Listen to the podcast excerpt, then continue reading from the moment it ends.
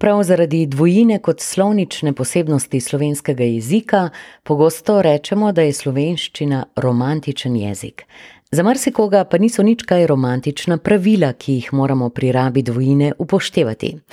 To zelo intimno jezikovno kategorijo, kot jo radi poimenujemo, pa je slovenščina skrbno ohranjala in negovala skozi stoletja svojega razvoja.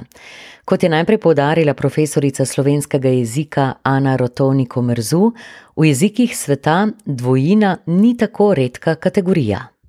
Slovenski jezik je namreč eden redkih slovanskih jezikov, ki je poleg lužiške srpščine v jugovzhodnem delu Nemčije in kašubščine na severu Poljske v knjižnem jeziku normiral in obdržal popolno dvojino.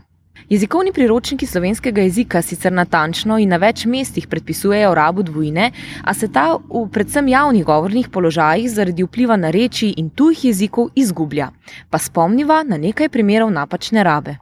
No, recimo, prav eh, ta primer mi najprej pride na pamet, ki je napačen. Zgodilo se je pred dvemi leti in to zelo pogosto slišimo.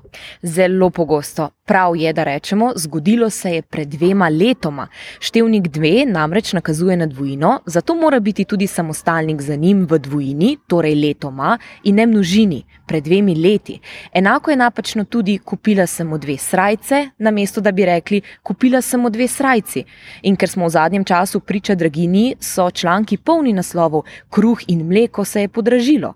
Tudi v tem primeru moramo paziti na število in sicer glagolsko, ker imamo mleko in kruh, torej dve živili, je prav, da rečemo: Kruh in mleko sta se podražila. Ponovimo še enkrat.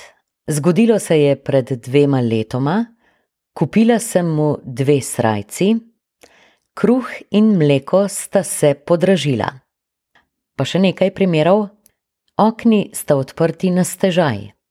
Prišla sta Boštjan in Eva, vendar ju nisem povabila naprej. Kje pa se je začela v slovenščini najprej opuščati dvojina? Dvojina se je v slovenščini začela najprej opuščati pri tako imenovanih parnih samostalnikih, pri katerih je množina slovnično nezaznamovana glede na dvojino.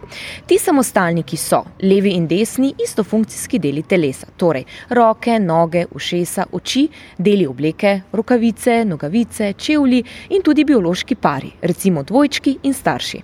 Torej, če želimo posebej izpostaviti dvojino pri teh samostalnikih, nogi mi zatekata, rokavici ležite vsaka v svojem predalu, uporabimo dvojinsko obliko, drugače pa je celo priporočljivo izbrati množino. Slišali smo, dvojinsko obliko uporabimo, če želimo posebej izpostaviti dvojino. Nogi mi zatekata, rokavici ležite vsaka v svojem predalu. Oba starša sta prišla na govorilno uro. Dvignite obe roki in obe nogi. Poslušam te z obema ušesoma. Drugače je priporočljivo izbrati množino. Noge mi zatekajo, rokavice so v predalu. Kako pa je z dvojino v narečjih? V narečjih pa se napačna raba dvojine prikrade predvsem v glagolske dvojinske oblike, veliko krat pri rabi zaimka midve. Tako smo v določenih primerjih to končnico ve prenesli na glagol. Na mesto midve prideva v šolo, slišimo prideve v šolo. Tako tudi v glagolih slišive, vidive, kuhave, pozdravljave, torej oblike, ki so napačne. Tudi oblike, kot so sma delala, delama, boma delala, niso knjižne. Ponovimo, da se ne bodo napake ponavljale.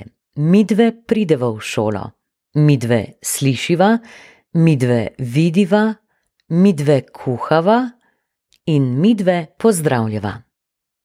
Kdo ima torej največ težav z dvojino? Zakaj imajo največ težav z dvojino? Prav tisti, ki se učijo ne, slovenskega jezika. Uh mhm. -huh. Tako je. Namreč z rabo dvojine mi pregibamo in tvorimo nove besede.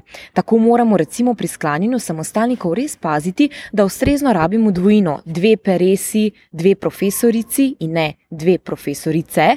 Prav tako pri spreganju glagolov sva videli, midva gledava, bova prišla. A pozor, brez jasnega sobesedila sta lahko tudi dvojina in množina popolnoma prekrivni in težavni tudi za materne govorce slovenskega jezika. Recimo drugi sklon rodilnik in peti sklon mestnik sta končniško prilagojena dvojini. Recimo, bila sem na ogledu slapov in tukaj ne vemo, ali gre za torej dva slapa ali celo tri slapove. Čakam te pri trgovinah, dveh trgovinah, mogoče treh, štirih, petih trgovinah. Da bomo torej znali bolje negovati posebnost slovenščine, prisluhnimo še nekaterim primerom pravilne uporabe dvojine. Midve sva dogovorjeni ob 17. uri. Možu sem kupila dve kravati. Na zadnje sta se videla pred dvema mesecema. Potrebujem dve novi okni. Prosim, da se starši oglasijo pri razredničarki. Tako danes je bila v spredju dvojina, veseli bomo vaših nadaljnih jezikovnih vprašanj, ki nam jih pošljite na elektronski naslov jezik afna agora.at.